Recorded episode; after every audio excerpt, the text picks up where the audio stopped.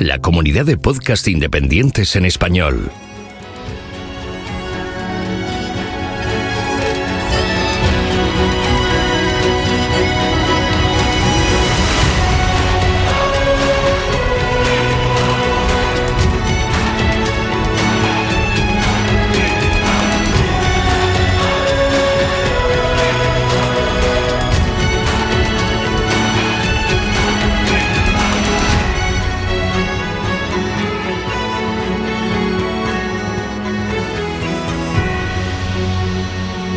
Bienvenido a GeoCastaway.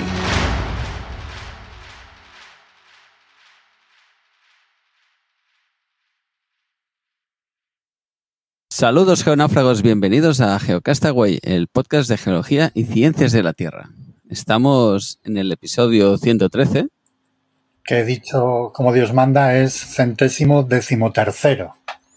Vale, pues como habéis oído, tenemos aquí nuestro apuntador en estos temas, que yo soy un desastre para eso, que es Pedro. Así que, hola Pedro, ¿cómo estás? Hola, ¿qué hay? Y también tenemos a, Carlas, ¿no? Teníamos que tener a Carlas, pero ha tenido un imprevisto de última hora, así que le damos por saludado allí donde esté. Y, y tenemos al otro geonáufrago un poco perturbado, Buenas, ¿qué tal? Ese es Mario. Hola. Y nada, eh, y también estoy yo, que soy Oscar, que el otro día cuando hice el guion me nombré director de Geocastaway de la zona este del Atlántico, pero como no está Carlas, voy a decir que soy el director de todo, de todo, de todo el mundo. Around the world. Aprovecho el vacío de poder. Muy bien. Pues pues nada, bienvenidos nuevamente a este podcast que ya sabéis, hablamos de geología. Estamos en el mes de febrero del 2020 y tenemos un menú bien geológico y bien interesante esperándonos. Eh, ya sabéis, primero hacemos una, un apartado de noticias así rapiditas. Entraremos en, en profundidad en, en la noticia del deslizamiento del vertedero que hubo en el País Vasco y luego tendremos la entrevista, si no nos falla, y finalmente tendremos nuestro cierre. Contábamos con el geochiste de Carlas al, al fallarnos, pues a ver si, improvisamos un geochiste o lo dejamos en geochiste. Así que nada, eh, encantados de que estéis con nosotros y vamos a por las noticias.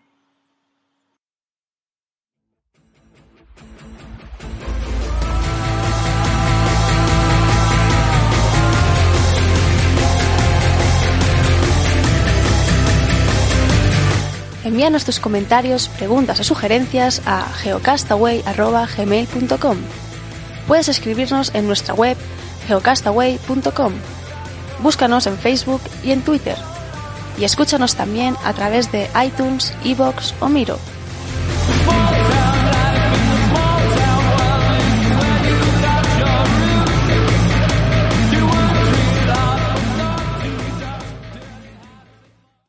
Pues bien, estamos aquí en nuestras noticias cortas de este mes de febrero de 2020, 2020. Y nada, Mario, cuéntanos.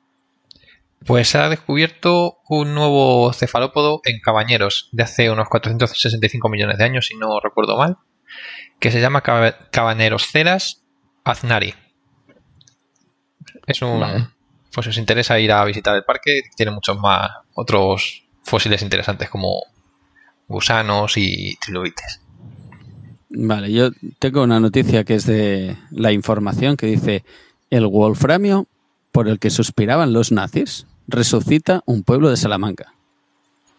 Esto sí que es un buen titular, ¿eh? Para buscar el click y empezar a buscar. El clickbait, sí. el clickbait. Eh, se ve que es una Salor, una empresa perteneciente al fondo OAT3, eh, reactiva la mayor mina de Europa tras 40 años y crea riqueza en la comarca de Vitigudino. Vitigudino. Vitigudino. Sí. sí, no la conozco, no tengo esa suerte. Pues nada, en la zona de Salamanca tenemos ahí Wolframio. Creo que lo comentamos en algún episodio, ¿no? Esto.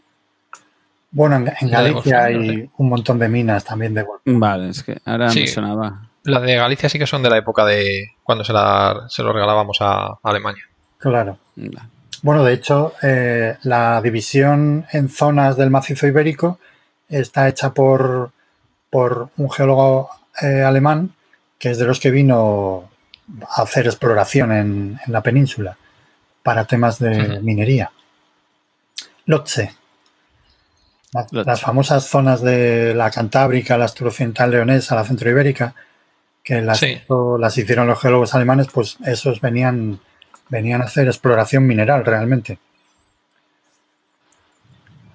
Y bueno, pues Interesante. está bien, vamos.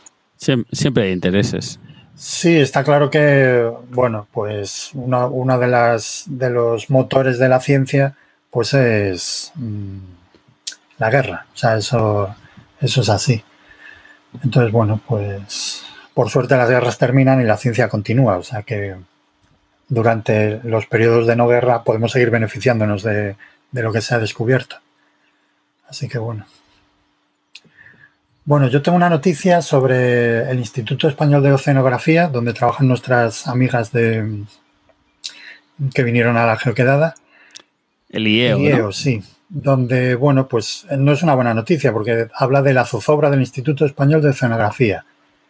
Y bueno, pues parece que mm, están teniendo problemas de financiación y, y, pues Están los, los barcos en puerto, Sí, ¿no? Creo por- que por un tema presupuestario. Pues sí, de- porque, y, pero no es, esto es algo, así que me gustaría comentar sobre este tema porque es, es un problema que no afecta solamente al Instituto Español de Oceanografía, nos afecta, nos afecta a, a todos los organismos públicos que estamos, eh, que trabajamos con dinero público también, porque el marcaje que nos está haciendo Hacienda a la hora de, disponer del dinero de nuestros proyectos, por ejemplo, pues es tan agresivo que a veces eh, imposibilita absolutamente eh, que nosotros nos podamos gastar el dinero que hemos conseguido mediante un concurso público para hacer investigación. Entonces pasan cosas tan absurdas como, por ejemplo, que en nuestro departamento eh, hemos comprado un coche hace poco y hemos hecho un seguro, como departamento hemos hecho un seguro para el coche y resulta que como ahora eso la universidad ha decidido que, vamos, ha decidido no, está obligada a, hacer un concurso para los contratos, pues resulta que no es válido nuestro seguro. Entonces estamos, hemos estado pues como un par de meses o así, sin coche, sin poder ir al campo con el coche del departamento porque mm, dejaron de pagar el seguro. ¿eh?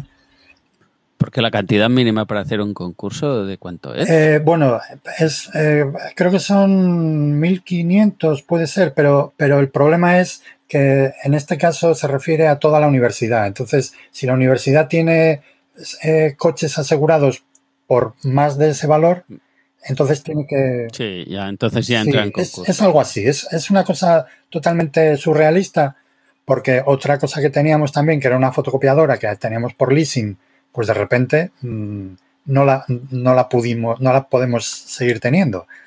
Y, y, todavía no nos han traído la nueva. Entonces estamos dando clase sin poder eh, hacer fotocopias a los alumnos. Es, es maravilloso. Wow, ¿aún, ¿aún, existen las fotocopias de los alumnos. Sí. Pensaba que. Sí, sí. La gente no va con tablet, chicos, así más modernos. Bueno, ellos vamos. sí, pero nosotros eh, preferimos ir con el papel. Somos todavía un poco. Hacéis. Yo tenía un profe de ingeniería que decíamos que hacía paleoingeniería, porque un día vino a hacer una, eh, una transparencia. Yo cuando estudiaba había las transparencias, no si Yo las, las uso todavía, sí. Es más, hace poco me he pasado de, del PowerPoint a las transparencias. Las transparencias. Sí. Está bien, fuera PowerPoint. Sí. Pues el profesor en cuestión quería hacer un, una transparencia, pero con el papel. No, ah. no, no, nadie le informó que tenía que hacer. un acetato, ¿no? Acetato. Sí. Y metía, metía el papel entero y intentaba que le proyectara. Yo tenía un profesor que, que, era incapaz de poner la transparencia bien. Le daba, le daba 20 vueltas hasta que conseguía que, que saliera bien. Y yo cuando empecé a, a dar clase decía, joder, esto tiene que ser complicadísimo. Y resulta que no. Y es, lo pillaste, lo pillaste Simplemente rápido. ponerla tal cual, o sea. Bueno, a veces son obsesiones mentales que tiene sí. uno, ¿no? Que no le entra No, y no. le entra. O quería, o estaba haciendo ejes de rotación para que vosotros aprendáis. mejor. aprenderais. No lo sé. Pero bueno. Solo, solo había que ver a los profesores en los laboratorios intentando poner el VHS. Eso era súper divertido. Para los que nos también. escuchan ¿eh? jóvenes, el VHS es el vídeo antiguo, antes del DVD y todo esto. Que en algunos sitios estaban escondidos en un armario, ¿no? Eso no Sí, también. Un armario con cerradura. Exacto, sí. En fin. Qué tiempos aquellos. Sí. Bueno, pues nada, Bueno, se ha, se ha acabado la, la sección de, de historietas, pero sí que quedémonos con este tema que a mí me parecía importante, por eso lo que decía de ponerlo de mm, que tenemos una gente en el IEO que está haciendo Sí. investigaciones súper interesantes y, y están ahí con el barco parado por, por un tema presupuestario que a veces o administrativo, ¿no? No sé hasta qué punto esas Sí, cosas. pro- yo creo que hablando sobre este tema eh, con mis colegas de la, de la facultad, me comentaban que el problema empezó cuando cierto ministro de, de, de Hacienda eh, mm, puso una- unas restricciones muy grandes al, al gasto de los, de los proyectos, ¿no? Y entonces, que ahora realmente eh, los que mandan en ciencia no es el Ministerio de Ciencia, ni de universidades, ni da igual que haya uno, dos o tres, son los de Hacienda, que son los que te dicen cómo Sí. tienes que gastar el dinero. Entonces, pues es así, o sea, no, no os metáis con, con Pedro Duque porque él no pinta nada. O sea, el que, el que mueve el cotarro es el de Hacienda, o la de Hacienda, no sé quién es, pero vamos, me da igual, no. Bueno, en eso siempre yo defi- defiendo que el derecho a pataleta es para quejarte ante el responsable. Luego el responsable ya moverá hilos para hablar con el de Hacienda. que Sí, pero bueno, también sí, está ahí, ¿no? también. Sí, al hilo con esto está, yo leí el otro día un tuit, no lo he podido verificar ni nada, algo así, que decía algo así como que el Eso, eh, estoy haciendo el curso y eso no lo puedes hacer, ¿eh? Si no has verificado ni nada, te tengo que decir Bueno, que es como no tengo esto estudios, no, es lo información, esto es, es opinión. Vamos a hacer momento opinión de Mario. Momento opinión. Puede, puedes proseguir. Pues leí un tuit en el que ponían que el, el IGME, el Instituto, o sea, perdón, el geminero, que tenía problemas para, para hacer actividades los fines de semana, que no tiene presupuesto tampoco. No sé si es verdad o no es verdad, o a qué se debe, pero vamos, veo que, que vamos bien en todos Puede los... Sí, todos los puede- Sí, y además en el IGEO es famoso por, por las actividades que hacen fin de semana que atraía a un público Sí. joven que en el fondo es una cantera para el futuro, ¿no? Sí, si quieres mantener el interés de por una ciencia que está casi desapareciendo también de, de los planes de estudio, pues al final. Pues sí, y además una ciencia que como veremos en el tema si llegamos eh, es fundamental, o sea que bueno, en fin. Bueno, pues pasamos a más noticias. Una que habíamos seleccionado para Carlas, pero como no está aquí, hago yo de Carlas, hago yo de, de director del programa, Geocastaway. el directísimo. Directísimo, pues. Y creo que a esta le hubiese gustado, en particular, leerla, ¿eh?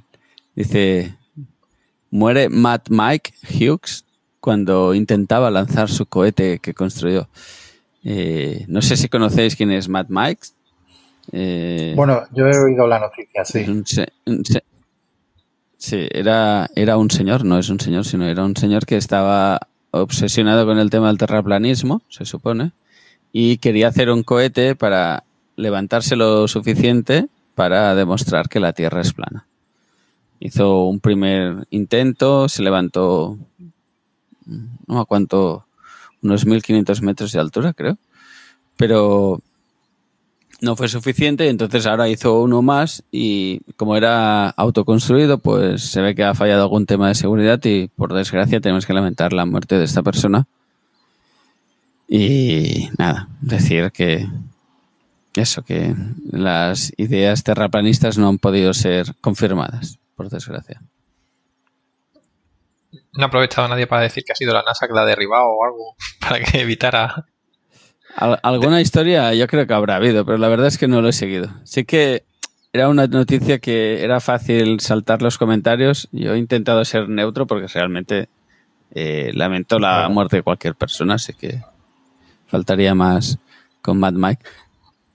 Pero sí, sí, era, era una noticia que cuando saltó eh, era carne, de cañón que dicen para, para comentarios sobre, sobre gente que está a favor o en contra del terraplanismo, ¿no? O a favor o en contra de teorías de la conspiración. Sí, bueno, esto es, un, es como... Bueno, tipo sería falacia dominante, pero bueno, si el, el hombre por lo menos ha sido consecuente con sus, con sus ideas. Otra cosa no se puede decir, pero vamos, que podría haber enviado una, una, cámara o algo así mejor.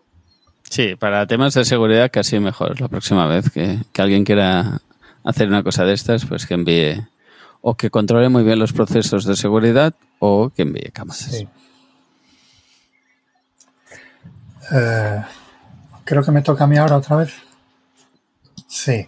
sí. Bueno, es una noticia mmm, bueno, sorprendente para que aparezca en, en las noticias, eh, valga la redundancia. Pues nada, que han descubierto eh, rastros de un, gran, de un gran río que fluyó por la, por la Antártida y Australia. Evidentemente no ahora, sino hace, pone aquí, 250 millones de años, cuando la Antártida y Australia formaban parte de, de Gondwana, del, continente, paleocontinente que ocupaba el sur de, del planeta. Y bueno, pues eh, recolectando mmm, ese río iba recolectando sedimentos, entre ellos circón, y como los circones se pueden datar, pues tú, si analizas esos circones en, en el lugar donde se depositaron al final, pues puedes ir reconociendo que, cuáles son las fuentes eh, que, han, que atravesaron, que, que, fueron atravesadas por el río. Y bueno, pues eh, viendo las edades de, que salían en estos circones, pues mmm, descubrieron que les salía un río pues que tenía unos 4.000 kilómetros de longitud, que no está nada mal. Pues además esa, si es de esa época justo de la extinción sí. permutriásica. Porque justo en, en, el cambio de... No sé si depende de la datación lo buena que sea. Hoy si es con circón seguro que está mal hecho. Bueno, tiene, tiene su error, ¿eh? no te creas. Los, los circones detríticos te dan la edad eh, máxima de sedimentación. O sea que no es una edad... Eh, no es una edad cuadrada eh, fija, la máxima que puede tener. ¿Mm? Y bueno, nada más. Vale. ¿Qué más tenemos por ahí?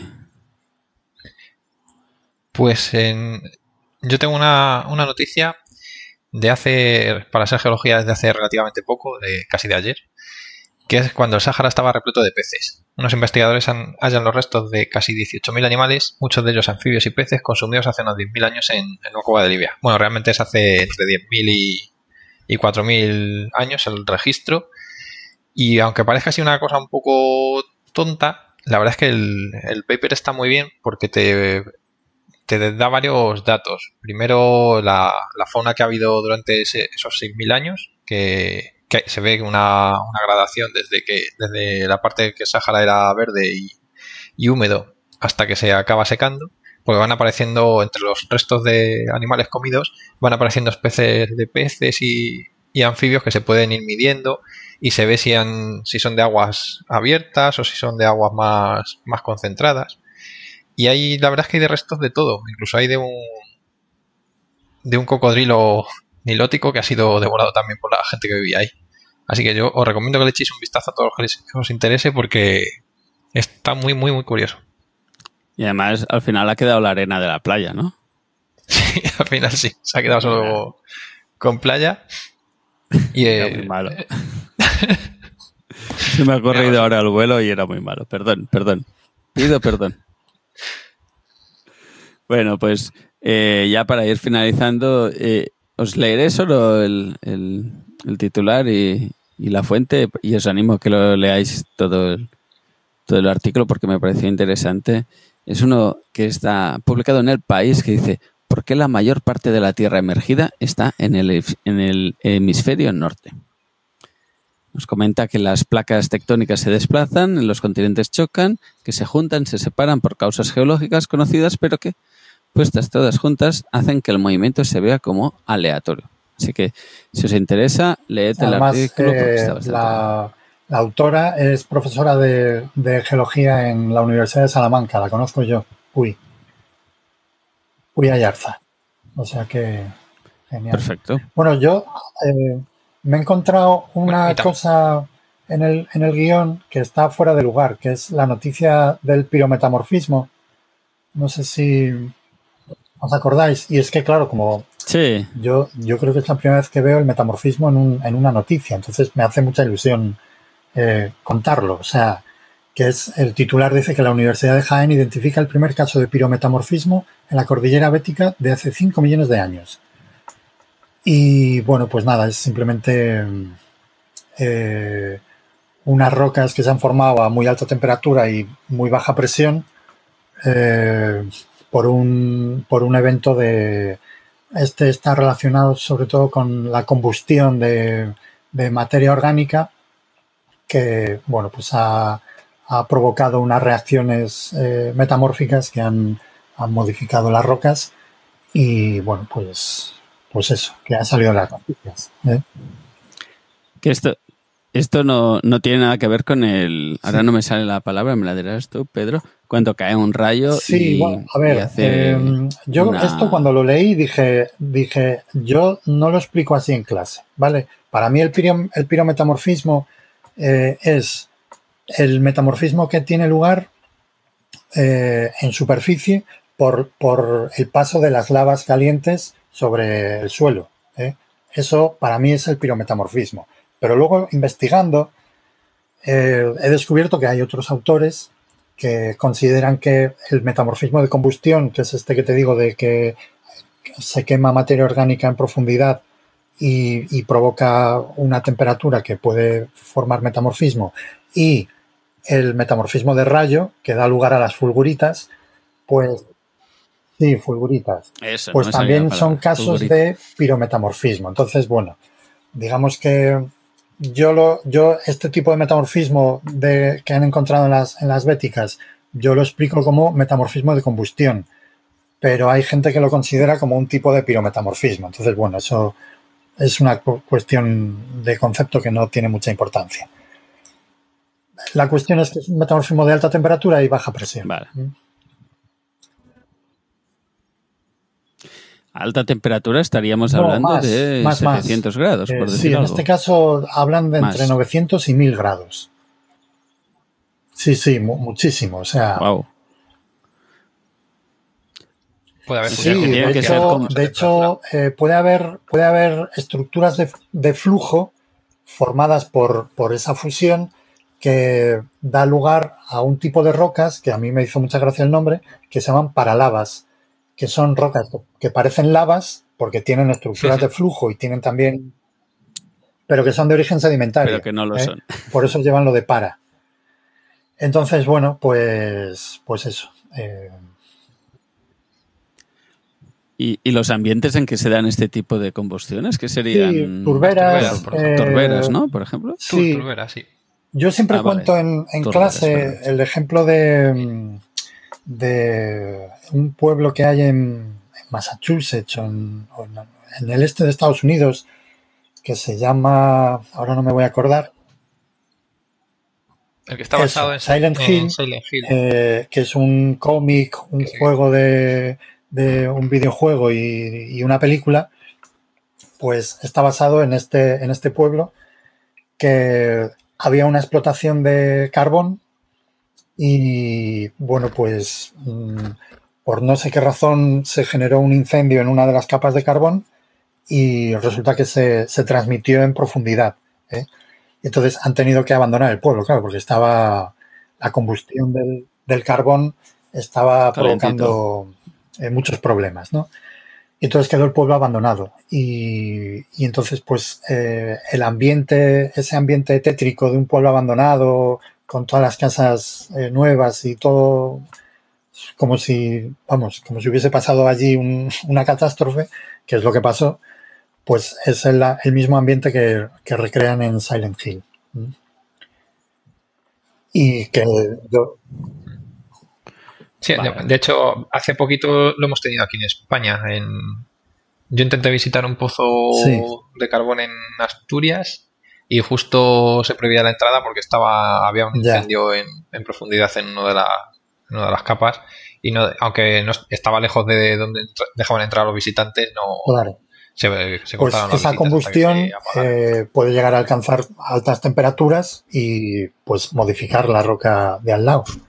Y entonces pues se forman rocas metamórficas, claro. Ahora el término de paralavas no está muy admitido, digamos, por la, por la subcomisión de nomenclatura de rocas metamórficas y se prefiere usar el término de buchitas, que son un- estas rocas eh, pues eso, de, de alta temperatura y baja, y baja presión. Y bueno, nada más. Sí, a mí me a mí gustaba hace- el me nombre. Pero bueno, Pero bueno, igual, igual que cuestionamos el antropoceno, tendremos que esperar Bueno, a que realmente- la comisión acepte el paralabo. sí.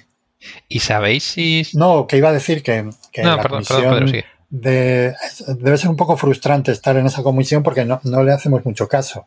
O sea, porque esa comisión también es la que dice que, que el pirometamorfismo es solo el de las, el de la- el que generan las lavas y el resto de la gente considera el otro, los otros tipos de metamorfismo de combustión y de, y de rayo como pirometamorfismo. Entonces, realmente, bueno, ellos dicen cosas y nosotros mm, no, no les hacemos.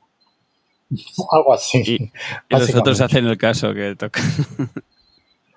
Oye, estoy viendo una, no- una sección, ¿eh? Noticias Sí, de la sí. Comisión de A ver, de- los, los nos dicen que tenemos ¿no? que decir cianita y nosotros deci- decimos distena. Nos dicen que tenemos que decir titanita y nosotros decimos esfena. Eh, hablan de, los estratígrafos hablan de, de, de lutitas y nosotros hablamos de pelitas. Entonces, pues, en fin.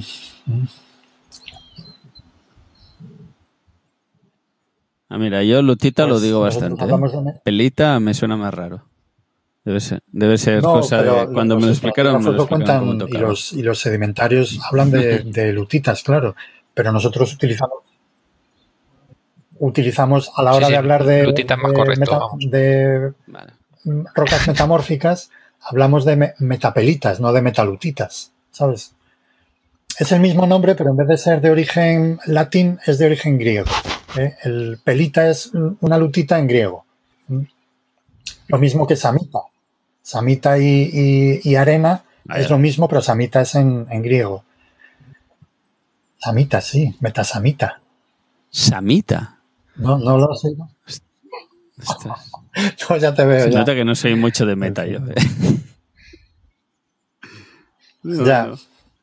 Arena sí. Y más Sí, también, pero vamos. cuarcitas. Samita, sí, samita. Me la apunto esta. Samita, ¿eh? Metasamita. Venga. Próximo día que vea una roca diré así con cara seria. Quizás es una metasamita. Desde luego. Sí. Sí, Estas sí. cosas siempre dan nivel. Bueno. Ya, ya estaríamos con estas noticias breves. Dos veces breve. Pues bueno, pasamos a la noticia que os comentábamos, que vamos a hablar de- del tema del vertedero en el País Vasco.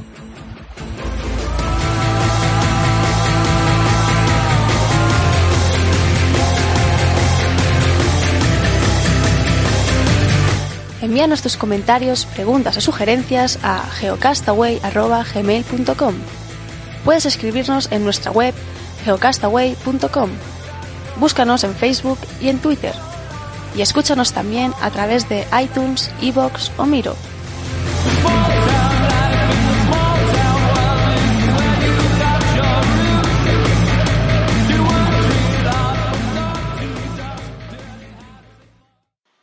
Pues bien, como os comentábamos te- en, el, en el índice, en la introducción y también ahora, eh, tenemos un tema para extendernos un poquito más. Como, como siempre nos vamos extendiendo, pues al final quizás no lo hacemos tan extendido como pensábamos, pero bueno, lo comentábamos, que eso es lo importante. Eh, este mes eh, ha sido noticia, por desgracia, eh, que un vertedero en, en el País Vasco eh, pues ha, ha deslizado, ¿no? En catalán diríamos eh, has avisat, ¿no? en castellano eh, ha deslizado, ¿no? ¿O lo digo mal?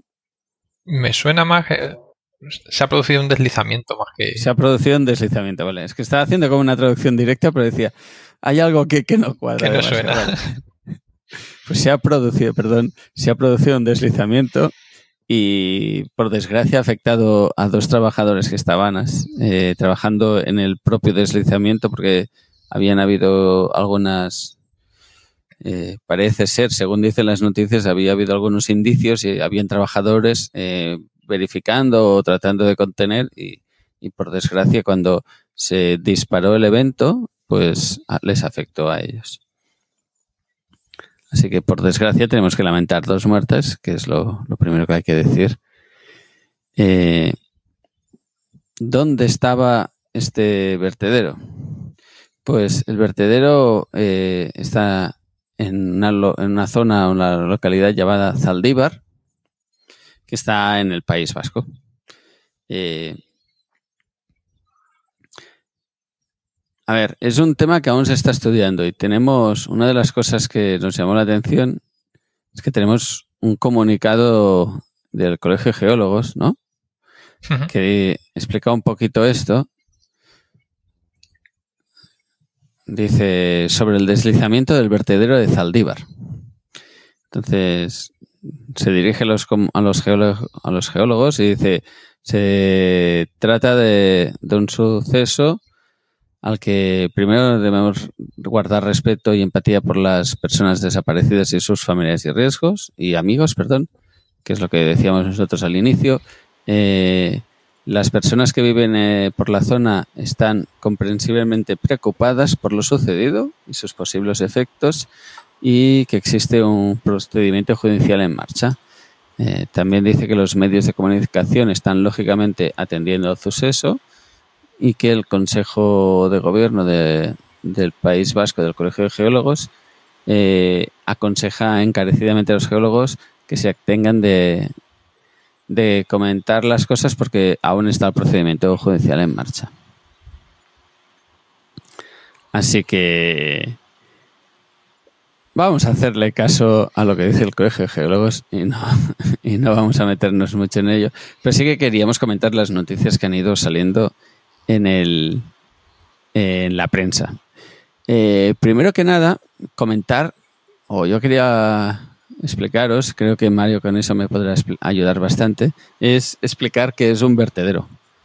Eh, nosotros en nuestro día a día generamos residuos, no sé si lo habéis visto, pero cuando pasa la semana el, el, cubo de la basura pues está a tope, ¿no? Nuestro día a día se genera mucho, mucho residuo.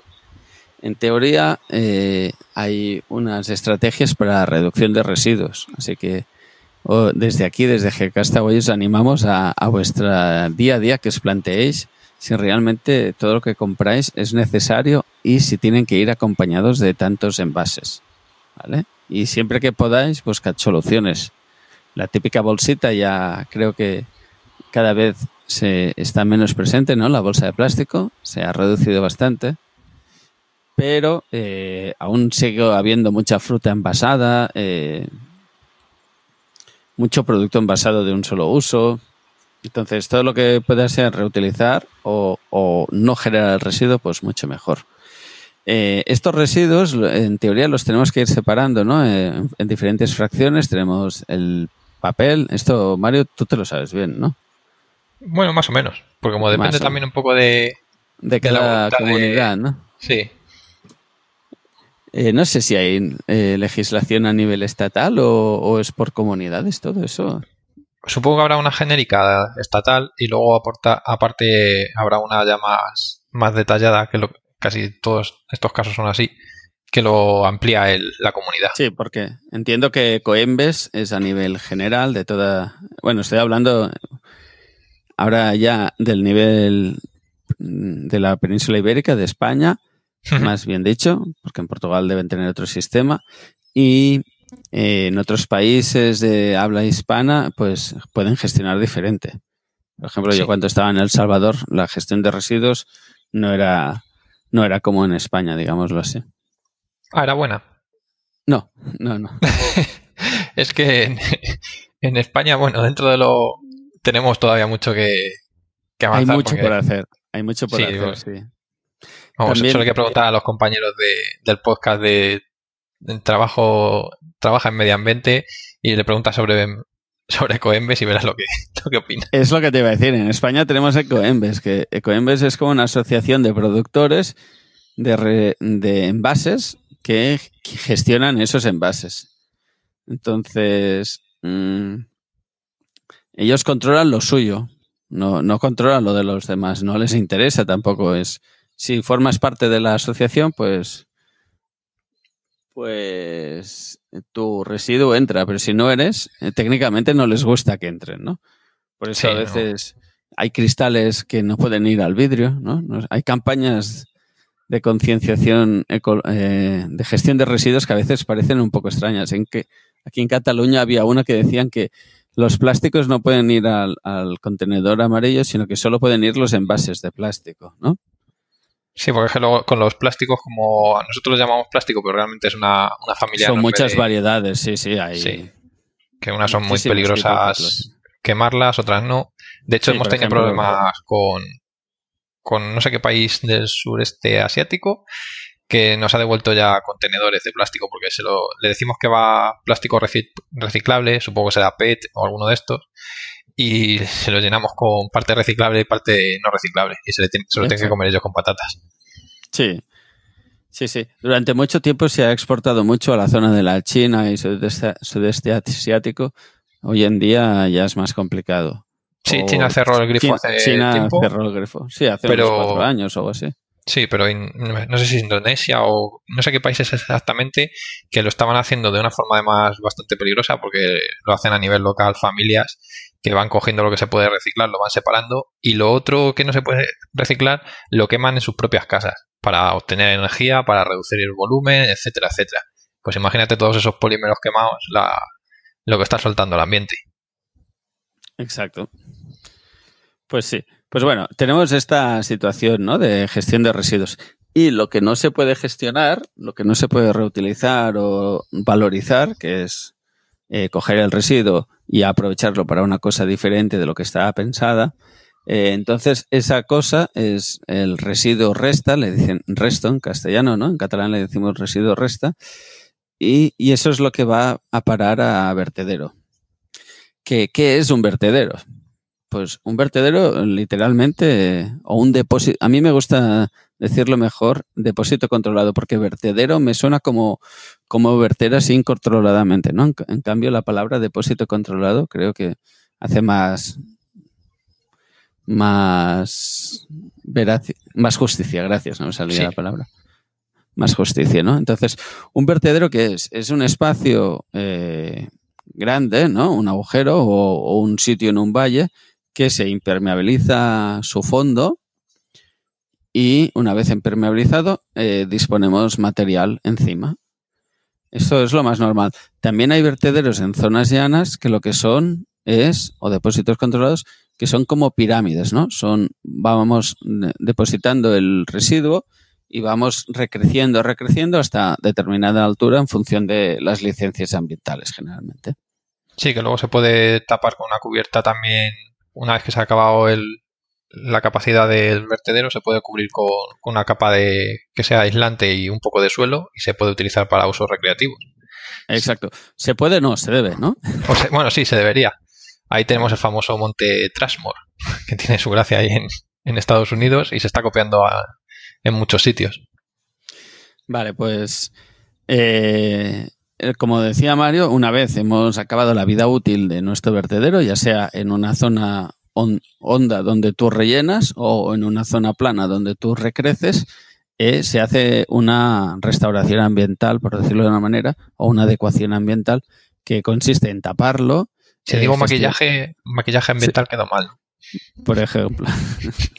que es lo que se hace realmente. No, pero mira, hay sitios que. Y he visto restauraciones ambientales bien chulas. Ahí ya depende de también de, del dinero que se invierta, ¿no? Y de, y de cómo se hagan las cosas. Sí, Mm, De tener más gracia o menos, ¿no? sí. Eh, pero bueno, la idea es esa, ¿no? Yo, yo impermeabilizo, voy rellenando de, de basura, ¿no? O de desechos.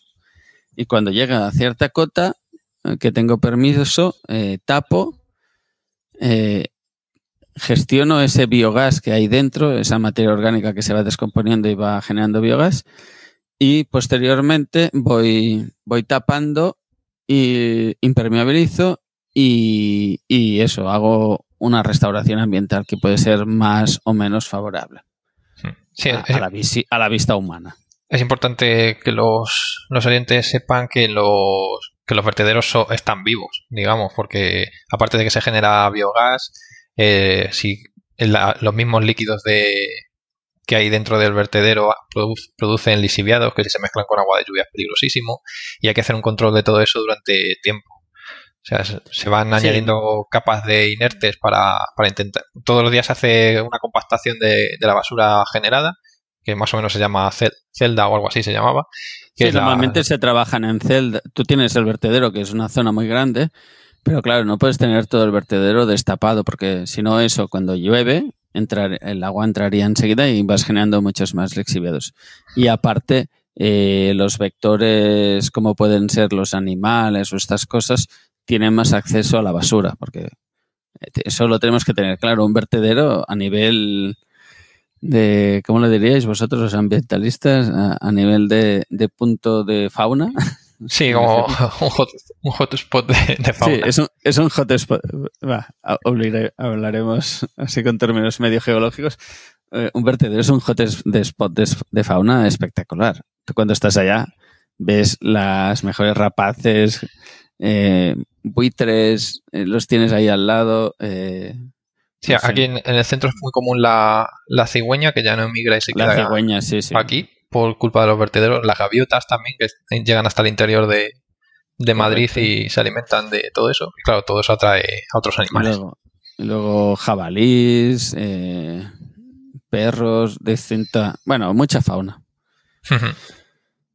Pues bueno, ahora me he perdido el discurso. ¿eh? Eh, taca, taca.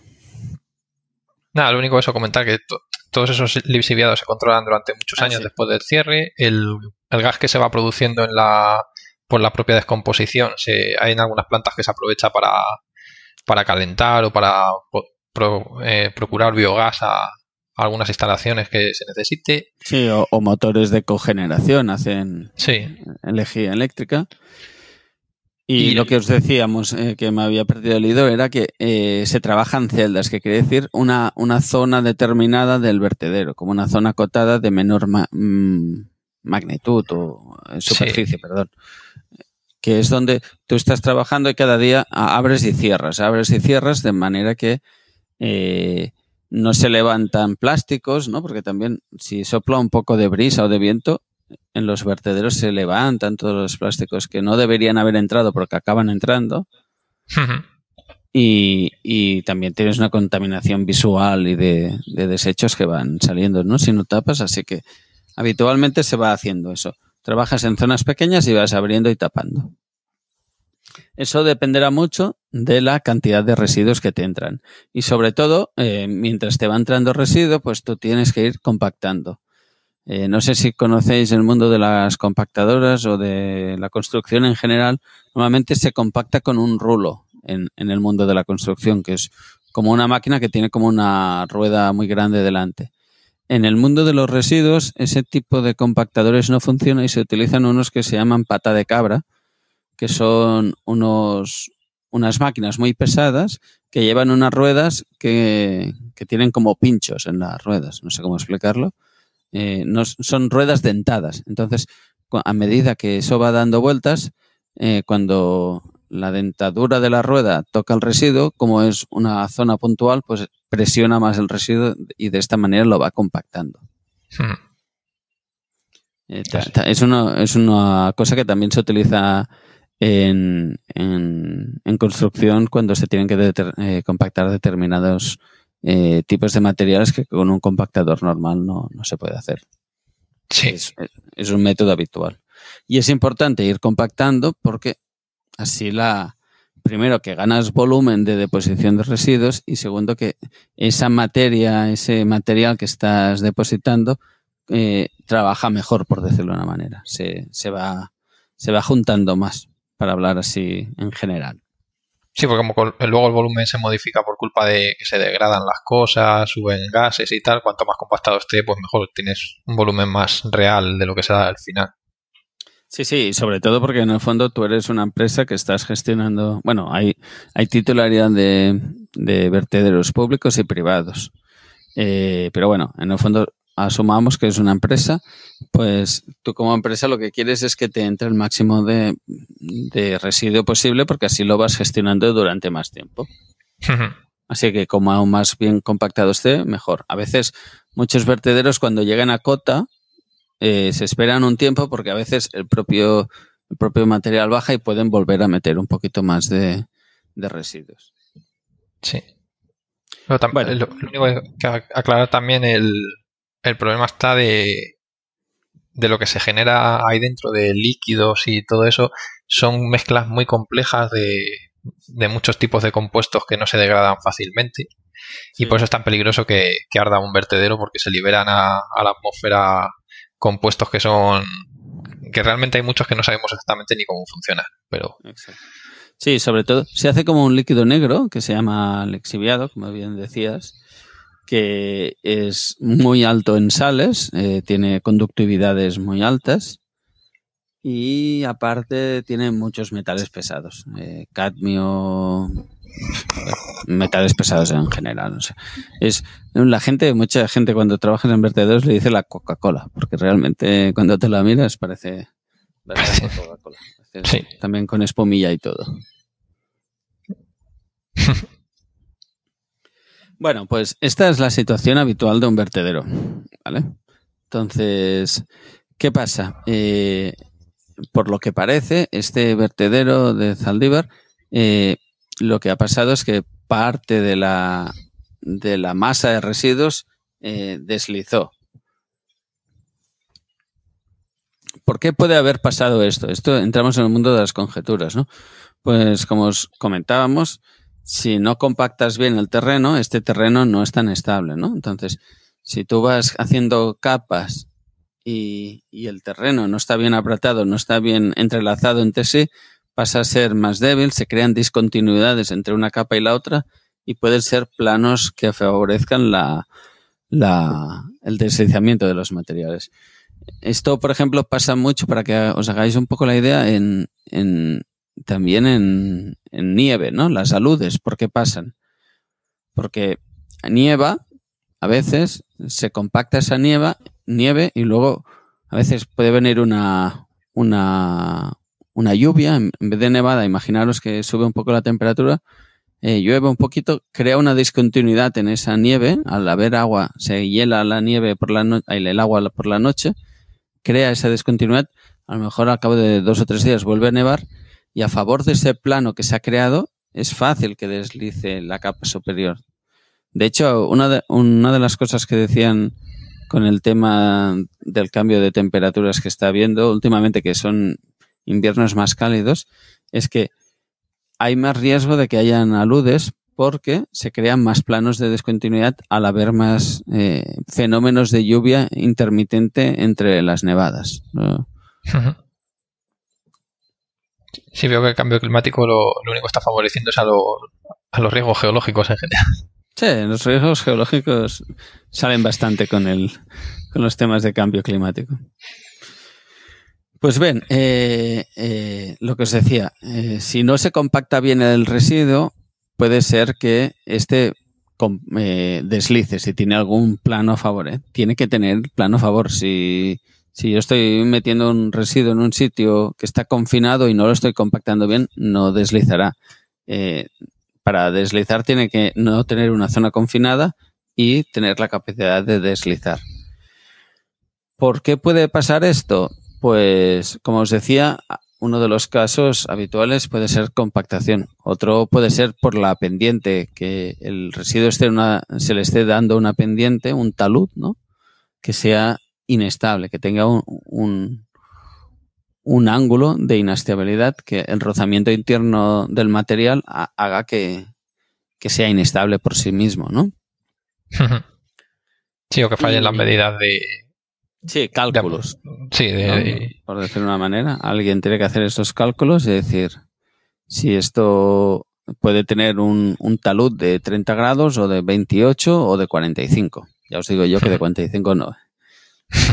Uno de los casos muy típicos en deslizamientos, cuando el, el buzamiento está a favor de la pendiente, son como, como rebanadas de...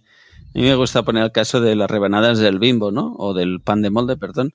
Que si las inclinas un poquito, ya, se, ya están a favor de la pendiente, ya pueden ir cayendo si las, las acercas a, a la punta de la mesa, ¿no? Por decirlo de una manera. Los sedimentos estos que comentas, si sois de Juego de Tronos y estas historias, eh, se veían en la zona de Roca Dragón, ¿no? Creo. Sí. Mm. Para- seguro que la gente los sitúa rápido. También son unos sedimentos que se le llaman ritmitas, o se le llamaban antes ritmitas. ¿eh? ¿no? A mí nunca me ha gustado mucho ese nombre, pero lo que implica es que tienen mucha ciclicidad, ¿no? Que es una repetición de lo mismo muchas veces. Al final acaba pareciendo como un libro. Eh, imaginaros eso que os decía, si cogéis las rebanadas del pan de molde y las inclináis un poco cerca de, la mesa, del canto de la mesa, por decirlo de una manera, y le pongo un peso encima, aún estoy favoreciendo más que la rebanada eh, deslice, ¿no? Eh, re- resbale. Así que eh, estos son temas que normalmente a nivel de ingeniería se trabajan bien y se calculan bien y se debería tener ese tipo de conocimiento. Una misma roca y, y un mismo talud, eh, me invento mm, 45 grados, un talud que es inestable ya así de entrada, eh, no es el mismo si, sobre todo si es una roca metamórfica, si la tienes con foliación hacia un lado o hacia el otro. A una te puede ser estable a, más de 45 grados y la misma roca con la foliación en, en- a favor del deslizamiento te puede ser inestable, me invento, a 20 grados tranquilamente. Y luego en, en metamórficas hay otra cosa divertida, entre cometas, que son las foliaciones primarias y las secundarias, la S1 y la S2, que a veces eh, se encuentran entre ellas y lo que hacen es deslizar en forma de triángulo o de rombo, no sé si lo explico bien. Cuando se interseccionan las dos, eso te hace como una cuña y toda la cuña. Pues bueno, sí. Eh, sea por lo que sea, tenemos esa información, ¿no? Que el, el material ha deslizado, ha deslizado hacia abajo, ha hecho una lengua de deslizamiento y ha llegado hasta una autovía. Sí, aparte salió, se incendió también. Que no sé si el Exacto. incendio fue a la vez, que A posteriori, creo que fue fue. a posteriori. Eh, y lo que pasó en el incendio, que eso es bastante típico de vertederos también, que claro, tú ahí tienes una masa que está caliente, ¿no? Porque tienes materia orgánica. No, un vertedero no es una cosa fría, sino que es una cosa viva, sobre todo. Claro, depende mucho del tipo de, residuos que le entra. Si le entra un residuo industrial que contiene muy poca materia orgánica, pues quizá no esté tan caliente. Pero si le entra un residuo habitual de, de, la, de la vida humana en general, por decirlo de una manera, la, basura que nosotros tiramos, pues ahí, como no se hace una buena separación de materia orgánica, aún viene muy cargado de materia orgánica y eso, es- eso hace que el vertedero tenga un punto de calor alto. Y si por lo que sea se eh, inicia un incendio, pasa un poco como lo que decíamos antes de las minas de carbón. Eh, empieza el incendio y quizá en superficie no lo ves, pero el incendio por dentro del vertedero va, va trabajando, va trabajando y va cogiendo temperatura. Sí, Así además que en este en este caso, por lo visto, aunque el permiso del vertedero era para no es para no es de residuos sólidos urbanos, es de de, de de industrias inertes, sobre todo construcción y todo eso, y se suponía que solo tenía que tener ese tipo de, de residuos, pero por lo visto no. Por lo visto había residuos de muchos más tipos, incluidos eh, cisternas diésel, no inertizadas, aceites, etcétera, etcétera. Así que tú imagínate todo eso ardiendo. Claro, es que depende mucho de la masa, eh, cómo esté configurada la masa de residuos, eh, trabajará de una manera o de otra y quemará de una manera u otra. Entonces, depende eso, si tiene aceites y, y temas así, pues está claro que, que enciende rápido eso. Sí, y el problema también fue que se suponía que aunque tenían permiso para meter un tipo de, de amianto a partir del año 2017, creo que era, o 2018, durante las labores de el intento de, rescate de los de las dos personas que han fallecido, eh, declararon que había amianto de, más toneladas de amianto de las que habían dicho antes y además de, de las más peligrosas, ¿no? De las, las que son más inertes y más, más estables, pues solo tenían permiso para, para el tipo más basiquito de, de amiantos. Y lo que pasó durante las tareas de rescate es que al inicio estaban buscándolos con helicópteros, ¿no? Sobrevolando la zona y claro, estaban levantando mucho polvo. Si es un, es un residuo que tiene amianto, pues si estás levantando el polvo puedes generar problemas a terceros, digámoslo así. Sí. Y aparte... Dale, dale. Sí, perdona, dime. Bueno, en lo que decía, en este caso, aunque el, el amianto es verdad que que es peligroso por el movimiento de, polvo y tal y cual.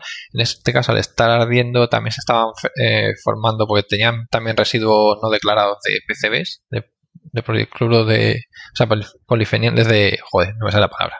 Bueno, es un compuesto bastante peligroso que no se degrada bien y cuando cuando arden cables y eso que porque esto estaba permitido hasta los años 80 creo o algo así y a partir de ahí se, se quitaron porque eran retardantes de llamas, o sea, se utilizaban como retardantes de llama, pero todo eso en el ambiente era cancerígeno y se retiró de todo, de casi todos los usos. Y por lo visto había también residuos de eso, se han producido también furanos, bueno, dioxinas, que es uno de, las, de los compuestos con la con una dosis letal de, de las más con la menor dosis te puedes cargar a más gente, o sea, es ha sido un desastre uno detrás de otro. El PCB es el policloruro de bifenilo. De bifenilo, sí, exacto. Tanto decir PCBs a lo largo de, eso se te olvida el nombre. Al final te olvidas, sí. Mira, yo tenía un profesor de informática que siempre me decía, eh, no te acuerdes de las siglas, sino de qué, quiere decir, ¿no? Si dices VPN, no digas VPN, VPN y acuérdate que es una Very Private Net, ¿no? Ah, una, una red bien privada. Pues eso nos pasa con todos los compuestos, porque hay en, química orgánica salen un montón de compuestos de estos tóxicos y todos tienen las siglas súper parecidas y sí que tenía la imagen de los del compuesto de la fórmula química, pero no, no sabía el nombre normal, es muy triste. Muy bonito, son dos hexágonos, ¿no? Así unidos. Sí, ese, los cloros a punta y punta. Sí.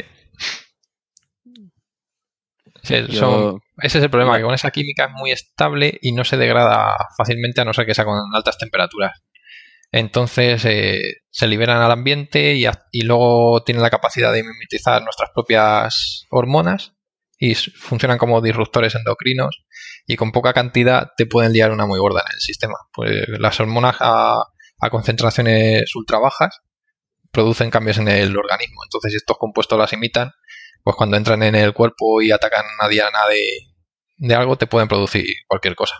Pues una cascada de bioquímica y, y realmente no se sabe cómo te acaba afectando con una exposición aguda en este caso. Mira, para el Programa de Naciones Unidas del Medio Ambiente, el PENUMA, eh, se considera como uno de los 12 contaminantes más nocivos fabricados por el ser humano. ¿El PCB? Sí. Sí. Sí, de hecho se ha, encontrado hasta en la grasa de los de los osos polares en la en el Ártico, porque no, como no se degrada, degrada y encima se biomagnifica en la, en la red trófica, pues los, los superdepredadores como el, oso polar o nosotros, pues al final lo acumulan en el, en el tejido adiposo y no, no, no es fácil librarse de ello. Pues bueno, eh, no sé si si más o menos os ha quedado claro. Eh, este, si estáis asustados o no. Este mundo de los residuos. no queremos entrar en el detalle, por eso ya que está así en, en temas legales y tal, haremos caso a lo que decía el, Colegio de Geólogos. sí, mejor, mejor ser prudentes hasta que tengamos la, la, sentencia o lo que salga, a ver qué. Lo único sí que he leído que van a hacer ahora, a partir de esto, van a, van a se van a poner a mirar los otros de la comunidad.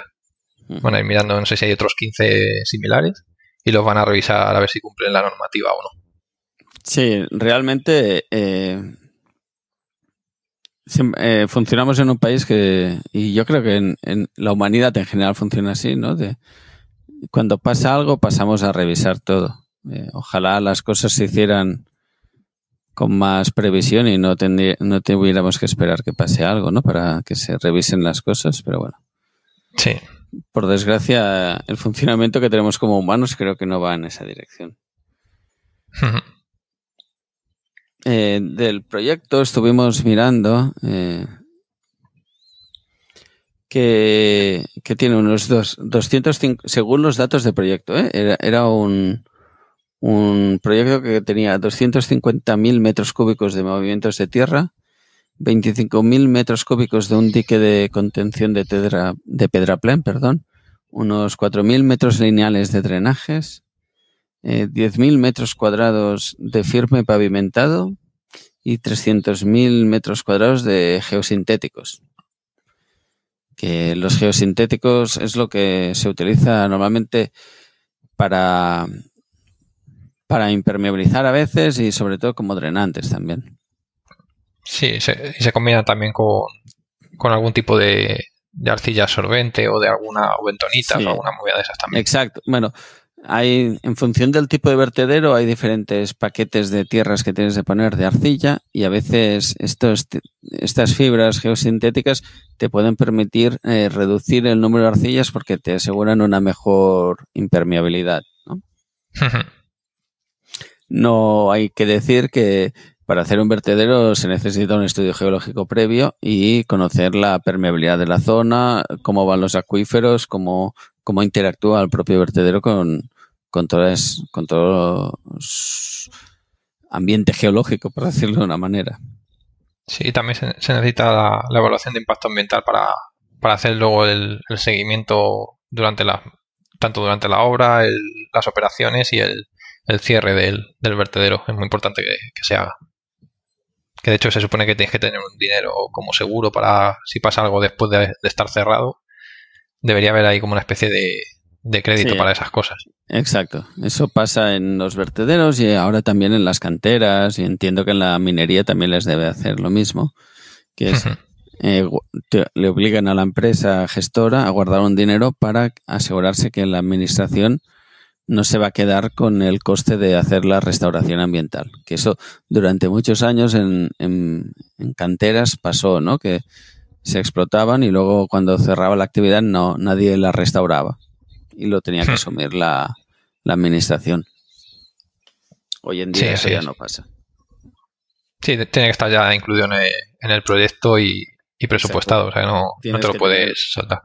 Tienes para que te den la licitación, la explotación de, de un determinado vertedero, el proyecto tiene que incorporar la restauración ambiental.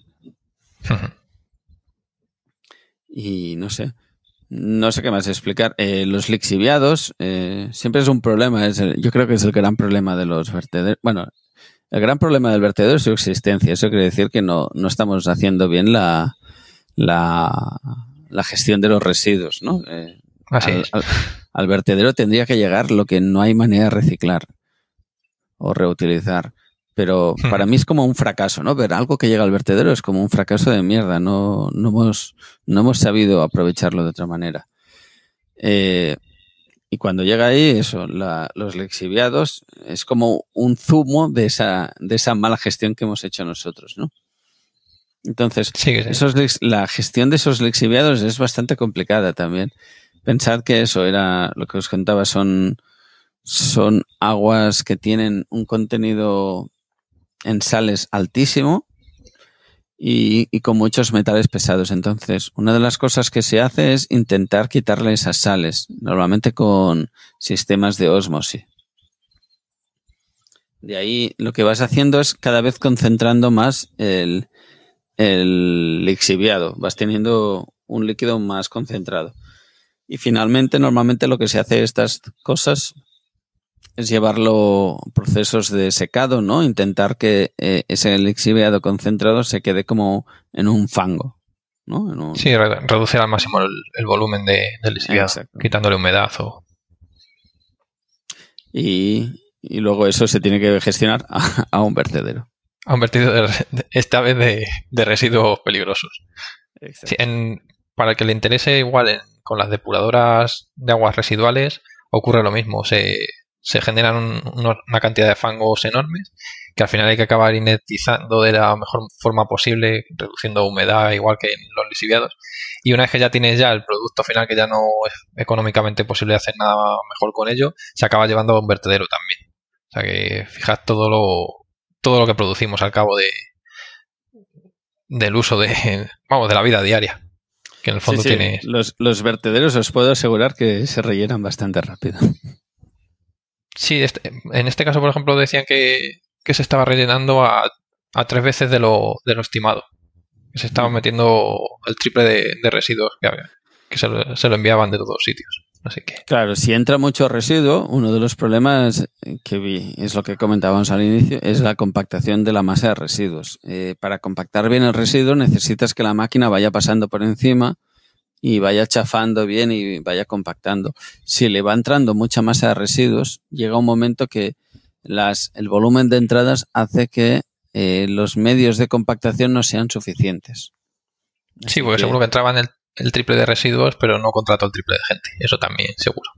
Eso puede pasar. Claro, eso ya depende del, ya te digo, no tenemos la información adecuada, pero dependerá del tipo de explotación y cómo lo gestionaban pero que entre mucho residuo eh, a veces es complicado para compactar.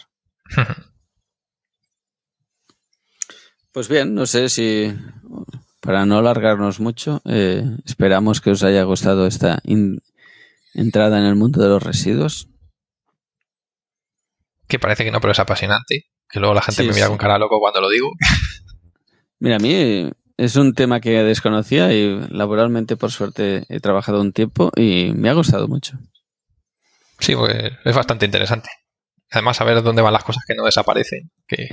A mí me gusta mucho, eh, más que el, la parte de deposición, ¿no? De, del depósito, que es como lo que os decía, es como eh, la ineptitud humana eh, plasmada, ¿no? De decir, este material lo he creado y no lo sé gestionar y lo tengo que rellenar en un punto, pero el resto, ver todo el proceso de los materiales, cómo se van juntando en diferentes empresas, diferentes gestores de residuos que cada vez van acumulando más, me invento el hierro, ¿no? Van acumulando hierro hasta que el hierro va a parar a una cerería de estas, lo funden y lo vuelven a, a introducir para hacer nuevas vigas.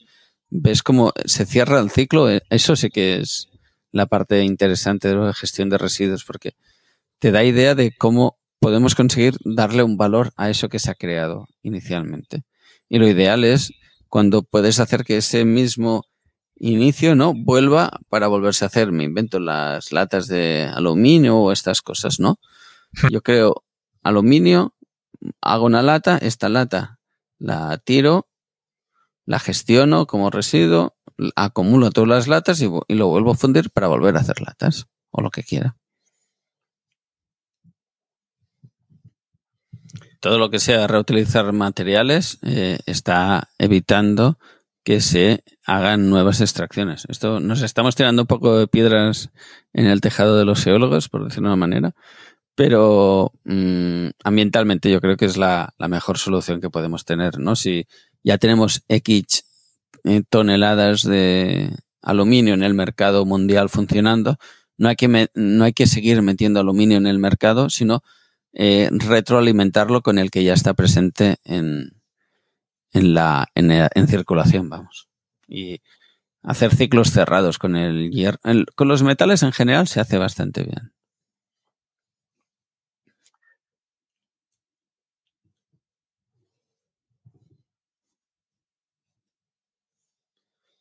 Pues bueno, eso. Eh, desde aquí os animamos a que os planteéis bien cuando ponéis un producto en el mercado, ya sea como consumidor o como si tenéis una fábrica de productores y nos estáis oyendo, pues eh, plantearos bien qué tipo de producto estáis poniendo en el mercado y sobre todo cuando lo vayáis a desechar, eh, valoréis bien si se puede reutilizar y facilitar la gestión de los gestores de residuos. Pues bien, eh, hasta aquí nuestro gran entrada en el mundo del medio ambiente. Lo hemos hecho porque tenemos a Mario, ¿eh? no, no lo volveremos a hacer hasta aquí. Pues nada, eh, os dejamos aquí, a ver, con la entrevista. Ya nos contaréis qué os parece y luego pasaremos al cierre.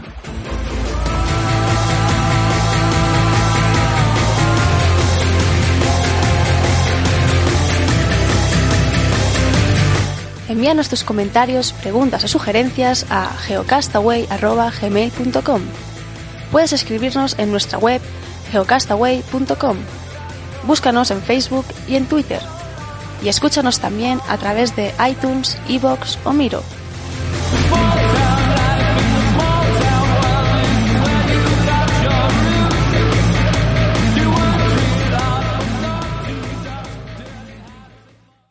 Pues bien, pero el tema del coronavirus hemos tenido algún problema logístico y no hemos podido grabar la entrevista, así que recuperamos una revista antigua. Esperemos que os guste. Bueno, vamos a empezar con nuestra entrevista con Mariano Marzo. Él es catedrático de recursos energéticos en la Facultad de Geología de la Universidad de Barcelona. Buenos días. Eh, Buenos días. Y gracias por, por atender la llamada de Geocastaway. Quizá la primera pregunta para, para los que nos están escuchando sería la básica, ¿no? ¿Qué, es el petróleo y a, a partir de qué elementos de la naturaleza se forman? Bien, el petróleo es un hidrocarburo líquido, eso quiere decir que básicamente por hidrocarburo significa una mezcla de carbono e hidrógeno. Eh, también los encontramos, eh, aparte de líquido, como el petróleo, en forma gaseosa, como es el gas natural, y en forma sólida, como es el carbono, el carbón. Eh, los tres, eh, carbón, gas natural y petróleo, son de la misma familia, de los hidrocarburos, solo que el petróleo está en estado líquido, lo cual les proporciona múltiples ventajas de cara al transporte, a, su manipulación, etcétera. La formación del petróleo es igual que la de otros hidrocarburos, es básicamente a partir eh, de la transformación de materia orgánica de antiguos seres vivos que existían sobre la superficie del planeta, que tras su muerte se han preservado de la putrefacción y han sido enterrados, pues, eh, estos restos orgánicos a unas condiciones de presión y temperatura altas eh, a lo largo de un tiempos geológicos eh, prolongados, estamos hablando de millones de años, pues que ha facilitado la transformación de esta materia orgánica en, estos hidrocarburos. Es, eh, decir, es eh, carbono, hidrógeno que se había quedado mm, enterrado eh, con el sedimento y este carbono hidrógeno a, la que lo cocino lentamente y, a fuego lento quiero decir y en unas condiciones elevadas de temperatura y durante mucho tiempo pues lo transformo en lo que es el petróleo. Ah, y también en gas si eh, dependiendo de la composición original de esta materia orgánica y de las condiciones estas de presión y temperatura de las condiciones de la cocina Existe también otra teoría que dice que parte de, los hidrocarburos se pueden formar de, forma inorgánica, es decir, no por eh, la descomposición de materia orgánica, y de hecho así lo vemos cuando vemos en Titán, por ejemplo, que hay océanos de metano y que sepamos pues no existe vida en este satélite de Júpiter. En la Tierra también pasa eso, pero tenemos la constancia por estudios isotópicos que el petróleo que consumimos es en su, mayoría, eh, por no decir la totalidad, de origen orgánico, procedente de la descomposición y transformación de materia orgánica. Vaya, qué interesante. Y otra pregunta, eh, cuando encontramos las bolsas del petróleo, ¿realmente se han formado allí o ha existido un proceso de migración? No, bueno, el, petróleo no se encuentra en bolsas, es, una cosa que tenemos que borrarnos de la cabeza, se encuentra impregnando los espacios porosos de rocas. Eh, lo digo porque no se trata de una cavidad rellena de líquidos, sino que se trata de espacios microscópicos de las rocas, microscópicos y a veces macroscópicos, pero en general como, como puede ser poros o fisuras de la roca que están impregnadas. Eh, de hecho, petroleum significa aceite de piedra, de la misma manera que hablamos de aceite de oliva, pues imagínate una piedra que eh, exprimiéndola, entre comillas, pues te sacará, eh, digamos, petróleo. Y el petróleo, como el gas, eh, no se encuentran normalmente en el sitio donde se generaron. La roca está rica en materia orgánica eh, que genera el petróleo es lo que nosotros llamamos roca madre. De la roca madre, del cual nace el petróleo, eh, pues eh, migra y se va a otra roca que es lo que llamamos la roca almacén. Entonces, normalmente el petróleo y el gas se encuentran en rocas porosas y permeables que son diferentes de las que lo originaron, que es la roca madre. Eso les diferencia del caso del carbón, que el carbón, al ser un hidrocarburo sólido, sí que es, eh, está formado, es una capa eh, mineral formada eh, en el mismo sitio que se originó el hidrocarburo. ¿no? ¿Y cómo es el proceso de migración exactamente? El, petróleo normalmente pues se deforma en condiciones, como he dicho antes, de presión y temperatura elevada. Tenemos, cuando hablo de temperaturas, pues la ventana del petróleo a partir del cual la materia orgánica esta que se ha enterrado con el sedimento se empieza a transformar en petróleo es a partir de los 65 grados centígrados hasta los 120 grados centígrados. Teniendo en cuenta que el gradiente geotérmico de la Tierra, es decir, el incremento de temperatura que se experimenta cuando penetramos en el interior de la Tierra, en promedio es de 23 grados a cada kilómetro, para obtener estos 65 grados que me permite empezar la transformación, pues necesito bajar aproximadamente dos kilómetros y pico. ¿eh? Casi te diría que de 23, 65, pues casi 3 kilómetros. ¿no? Entonces, eh, a 3 kilómetros de profundidad, que es la profundidad en el subsuelo a la cual puedo empezar a cocinar mi petróleo, pues la presión os la podéis imaginar. Eh, imaginaros el peso de roca por unidad de superficie, metro cuadrado, que soporta el sedimento. Entonces, eh, fácilmente, a la que el petróleo, las gotitas de petróleo, cuando se están formando, al estar sometidas a esta presión, su tendencia natural va a ser escaparse, como cualquier fluido, como eh, va a ir de más presión a menos presión. Entonces, cualquier fractura eh, o incluso microfractura va a ser aprovechada por los fluidos para escaparse de estas condiciones absolutamente anormales de presión y temperatura. Vale. ¿Y los tipos de productos que se pueden extraer del petróleo? ¿Los podrías enunciar así? Mira, eh, esencialmente de, un barril de petróleo entre un 50 y 60% va a las refinerías para producir los derivados del petróleo, eh, perdón, rectifico. Eh, el 50% del petróleo va al transporte y el transporte, que son las gasolinas, los, los querosenos, aviación, etcétera, pues representa aproximadamente el 50% del contenido eh, de un barril de petróleo. Eh, un barril de petróleo son 160 litros.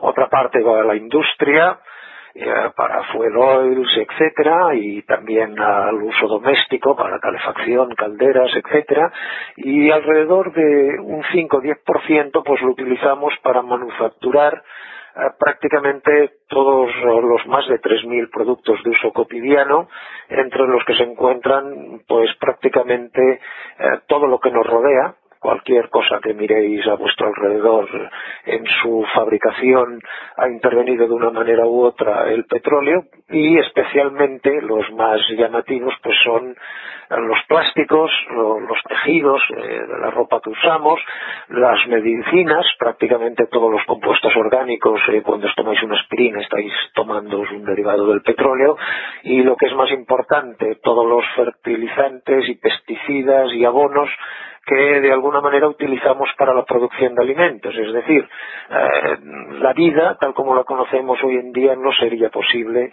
sin el petróleo porque es eh, la base sobre la que se sustenta la química orgánica y esta química orgánica, por ejemplo, permite alimentar pues a, la humanidad en estos momentos, a los 6.500 millones de personas que vivimos en el mundo. Sin estos pesticidas, sin estos herbicidas, sin estos abonos, pues sería muy difícil que la producción agrícola pues eh, fuera eh, suficiente para calmar el hambre de la humanidad. Y además, toda la movilidad terrestre, marítima y aérea depende del petróleo. He dicho antes que de un barril utilizábamos la mitad para el transporte.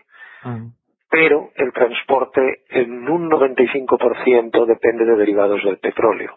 Quiere eso decir que eh, sin este fluido, pues eh, el modelo de sociedad globalizada con intercambios de mercancías, personas, viajes, etcétera, que conocemos hoy en día, pues no sería posible.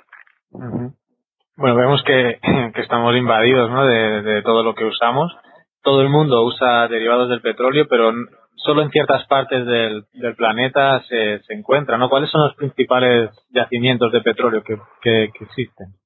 En las reservas de petróleo están repartidas eh, de forma muy desigual por el mundo, de forma que existe lo que denominamos una elipse del petróleo que está centrada básicamente en Oriente Medio, en lo que es la península arábiga, extendiéndose un poquito hacia uh, también Irak, Irán y parte del Caspio, que en la cual tenéis el 65% ah, de las reservas mundiales de petróleo y prácticamente 10 países, 8 de ellos de la OPEP, pues tienen el 80% de las reservas de petróleo. Muchos países tienen petróleo, pero en cantidades importantes hablamos de una concentración en determinadas zonas en los que les ha tocado la lotería geológica, la cocina ah, de la que hablábamos anteriormente, pues ha funcionado bien y eh, eso hace que realmente pues eh, la, disponibilidad de ese fluido mágico que, nos es absolutamente indispensable, pues esté muy sometida a un control geopolítico. Vuelvo a repetir. Arabia, la península arábiga más el Caspio, 65% de las reservas mundiales de petróleo, 10 países, la mayoría de ellos de la OPEP, el 80% de las reservas de petróleo del mundo. ¿Y regiones como son el Ártico o la Antártida son susceptibles de petróleo? Eh, el Ártico sí, se conoce que, que, bueno, tenemos ya, pues se está produciendo actualmente en regiones que bordean el Ártico, como es Alaska, eh, como son zonas del norte de Noruega, se sabe que Groenlandia pues tiene importantes acumulaciones, eh, también se está produciendo en las provincias rusas, pues de Siberia también se prolongan hacia el Ártico, por lo tanto en el Ártico sabemos que hay reservas importantes, cuyo volumen está todavía es discutible porque hasta que no se perfore no se puede saber entre el 10 y el 25% del total que queda por descubrir en el planeta pero la mayoría ah, de las reservas del Ártico probablemente serán de gas más que de, petróleo. Por lo tanto, en el Ártico sí es una región, eh, es la gran esperanza blanca, como se denomina en la, en, la industria petrolera, se sabe que hay recursos importantes. En la Antártida no. En la Antártida existe solo la mitad de, la Antártida que hay rocas sedimentarias, que son las que a nosotros nos interesan para la prospección de, hidrocarburos, la otra mitad son rocas ígneas que hace que no sea, digamos, eh, prospectiva, una zona prospectiva, y solo en una pequeña parte de la Antártida pues es posible que existan hidrocarburos. Pero la, búsqueda en la Antártida está eh, mucho menos motivada que no en el Ártico donde se conoce que las probabilidades pues son relativamente importantes. Precisamente una, de la... Ah, perdón, perdón. No, sí, una pregunta. Has comentado que en, en el Ártico probablemente serán de gas. Eh, sí. ¿En qué se basa esa suposición? Eh, que normalmente por las eh, condiciones de enterramiento, el petróleo os decía antes que aunque petróleo y gas vienen más o menos por el mismo proceso, el petróleo, la, temperatura de la cocinita de cocción es entre 65 y 120 grados, para el gas tengo que superar estos 120 grados hasta los 220. Entonces, normalmente, dependiendo del grosor ah, de la cobertura sedimentaria de, sedimentos que yo tenga, pues puedo asumir que tengo unas temperaturas u otras. Entonces, ah, las temperaturas a las que estará sometida la materia orgánica en esas zonas hacen suponer que se habrá pasado uh, de la producción de petróleo a la producción de gas. Vaya. Sí, es un problema de por simplemente Sí, sí, de cocinita. ¿eh? Eh, la idea la tenéis que tener muy clara. 165 a 120 grados genero petróleo. Si paso de esos 120 grados, empiezo a generar gas, que es un hidrocarburo eh, de menor peso molecular, mucho más ligero que lo que normalmente forma el petróleo. ¿no? Y si me paso de los 220 grados, pues ya no generaré gas. Pasará lo que nos pasa cuando tenemos el pollo en el horno, que se nos carbonizará. Produciré grafito y si continúo podría producir diamantes, ¿no? Entonces, eh, es eh, una función de presiones y temperaturas y de transformación de la materia orgánica. Entonces, en, en el Ártico se sabe que las presiones y temperaturas que cabe esperar pues son más favorables para la formación de gas que no de petróleo. Em, una de las principales limitantes de, digamos, de, la extracción del petróleo es tecnológica todavía, ¿no? Creo que había leído que solo se puede, se está extrayendo un 30% de, del petróleo. ¿Cómo, es ese proceso de búsqueda y, y, extracción, ¿no? del petróleo?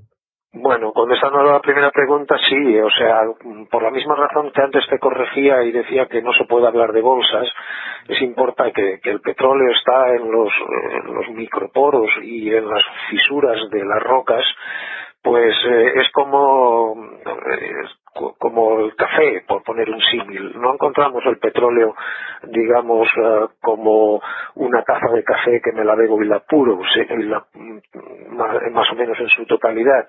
Sería como si yo ese café lo metiera dentro de un terrón de azúcar y entonces intentara extraer el café que está impregnando eh, el terrón de azúcar. El terrón, en el caso del petróleo, es la roca y en de café hablamos de petróleo gas, ¿no? Entonces, por un problema puro y simple de ley, de ley física, eh, debido a que estos fluidos del subsuelo pues, tienen una cierta viscosidad y los poros son muy pequeños, el hecho es que abandonamos los yacimientos cuando en el mejor de los casos hemos extraído un 40, en el caso del, del petróleo, en el caso del gas hemos extraído un 50, pero la media está alrededor de lo que tú decías, un 30, un 35, el resto se queda ahí abajo, porque no lo puedo extraer porque no fluye.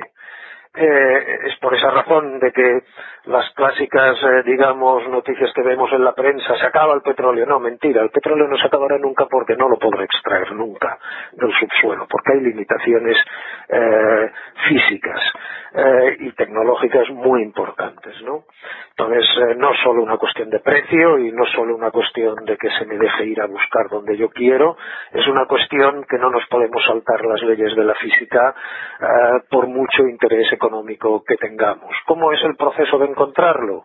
Pues costosísimo. Eh, antiguamente lo que se hacía y ahora también es el primer indicio es ver que hay emanaciones en superficie eh, de hidrocarburos, lo que denominamos indicios. El petróleo que está en el subsuelo eh, aunque esté atrapado, pues a veces se escapa. Entonces, eh, de la antigüedad, de la Biblia ya te cita que en Oriente Medio pues había escapes de hidrocarburos. El coronel Drake hace 150 años empezó la industria del petróleo en Titusville, en Pensilvania, pues eh, también tenía indicios de que allá abajo había algo.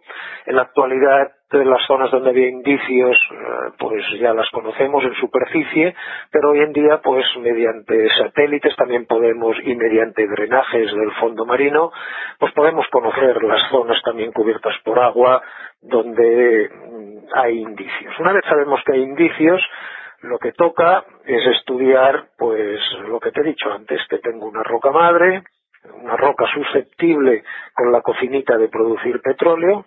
Una vez he verificado eso, eh, tengo que estar seguro que existe una roca almacén, una roca capaz de almacenar el hidrocarburo que migrará. Tengo que estar seguro que existirá una roca sello, un, un envoltorio impermeable que sella la roca que contiene el hidrocarburo para que no se me haya escapado a la superficie. Y una vez tengo eso, pues empiezo la prospección con métodos eh, de estudio del subsuelo, que es geofísica, que yo te diría que son análogos a, los que eh, se utiliza en medicina cuando os vais a hacer una radiografía eh, o os vais a hacer una ecografía. Se trata de observar el interior de la Tierra, en ese caso el cuerpo, en nuestro caso el interior de la Tierra, y solo finalmente cuando se ha estudiado te decides abrir o hacer una punción. En nuestro caso, abrir o hacer una punción sería perforar un sondeo.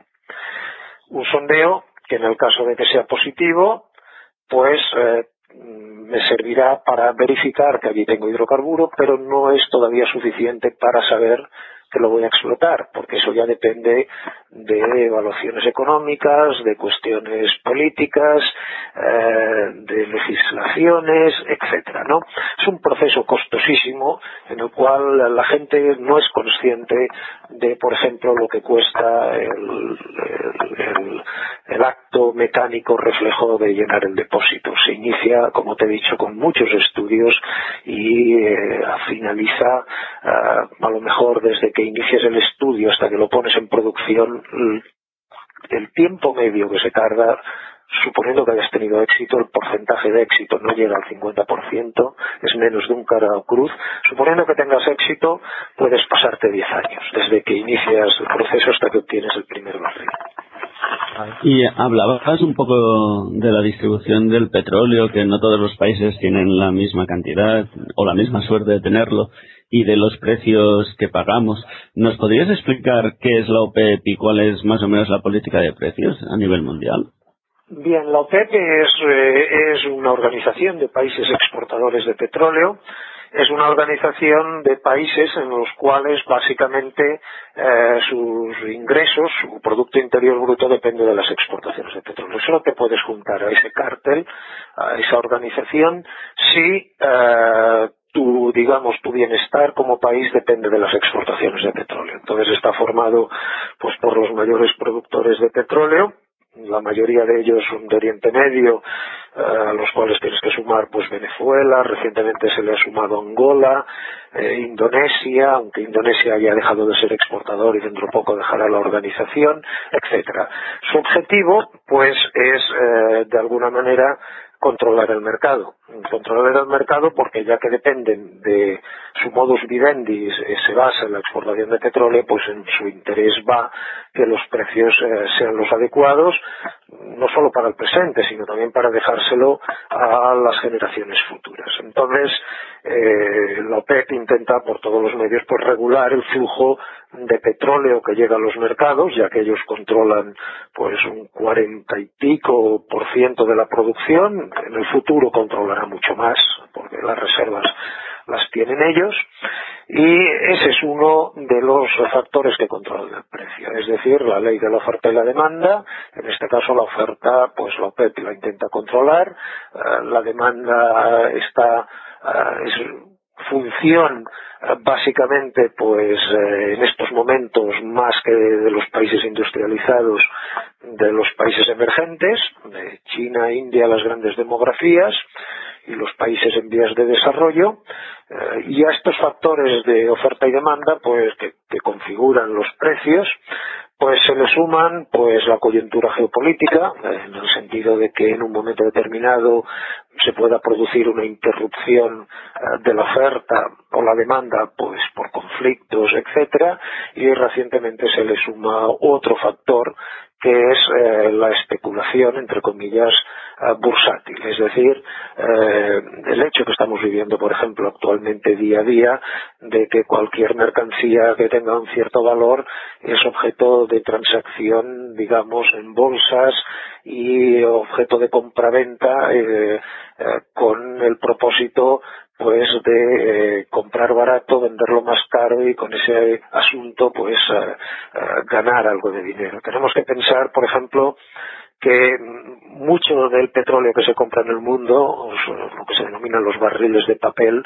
en realidad el que lo compra lo último que quiere es que se lo sirvieran. Eh, porque si compro mil barriles de petróleo, que son 160 mil litros de petróleo, eh, lo que se, mucha gente hace cuando hace esa transacción en bolsa es comprarlo y venderlo automáticamente. Si realmente se comprometiera a que usted me lo ha comprado, yo se lo sirvo, pues eh, tendríamos muchos problemas, porque realmente, sí, realmente lo que está pasando es que hoy diariamente eh, el comercio de barriles de petróleo es muy superior al suministro físico que se da. Existe también el fenómeno que denominamos especulativo, como existe con las viviendas, como existe eh, con, las hipotecas, etcétera, etcétera. Sí, muchos ámbitos. Y una pregunta, ¿este mercado de, valores en la bolsa es a futuribles, como pasa con, el, con los granos de alimento?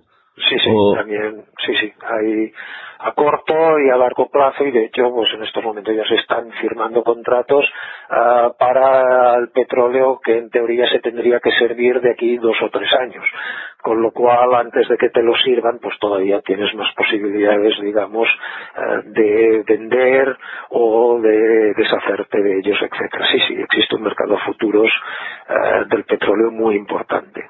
Así pues hay como una dualidad, ¿no? Existe como un mercado muy regulado por la OPE por la OPEP, pero por otro lado, a nivel neoliberal hay mucha especulación sobre, Sí, la, OPEP, pues, ya digo que controla el 40% de la oferta, lo cual es mucho, ¿no? Eh, porque realmente eh, es, digamos, un oligopolio importante. Pero al margen de esto, digamos que al factor oferta-demanda, al factor geopolítico, al factor especulativo, también le tenemos que sumar el factor de valor del dólar, porque este comercio se hace básicamente en dólares pues eh, todo esto comporta de alguna manera o es el control que tenemos en el, en el barril de petróleo. La OPEP juega un papel importante, pero no exclusivo. De hecho, el papel más importante lo juega cuando en sus reuniones decide que va a, va a limitar el suministro, porque eso siempre son presiones al alza, a la cual, como he dicho anteriormente, pues le tenéis que sumar los otros factores. Y bueno, con todo esto que estás diciendo, podríamos hablar de que es una, una, de que hay una guerra por los recursos o que puede haberla de todos los países que necesitan consumir. sí, bueno, es un hecho que el acceso, o sea, no hay crecimiento económico sin disponibilidad de energía abundante y barata, esto es un hecho. Eh, no hay ningún país sensato eh, de alguna manera que, eh, renuncie a, la gestión de la energía, y si lo hace, allá él, porque está poniendo su futuro en manos de tercero. En el caso del petróleo esto eh, es fundamental porque es que además, como hemos hablado, pues significa la disponibilidad de de, moverte, de movilidad, y si eres una potencia hegemónica, pues eh, tu ejército no se va a mover eh, si no dispones de estos recursos, eh, tu industria no va a funcionar y por lo tanto desde que el mundo se dio cuenta de las ventajas del petróleo pues ha habido movimientos digamos geopolíticos alrededor de el oro negro. geopolítica es sinónimo de petróleo para los países que han ejercido de potencias eh, a lo largo de la historia de, finales del XIX, siglo XX y lo que llevamos de XXI, y lo va a ser para, las para los países que aspiran a ser potencias, como es el caso de China, India, eh, Brasil, etcétera. Entonces, eh, es obvio que ha existido guerras y conflictos motivados por el control de las fuentes y también las rutas del petróleo. Y eso ha sido así y desgraciadamente yo creo que seguirá siéndolo en el futuro y probablemente en el futuro a medida que vaya escaseando más este combustible pues posiblemente estas tensiones pues no harán más que aumentar.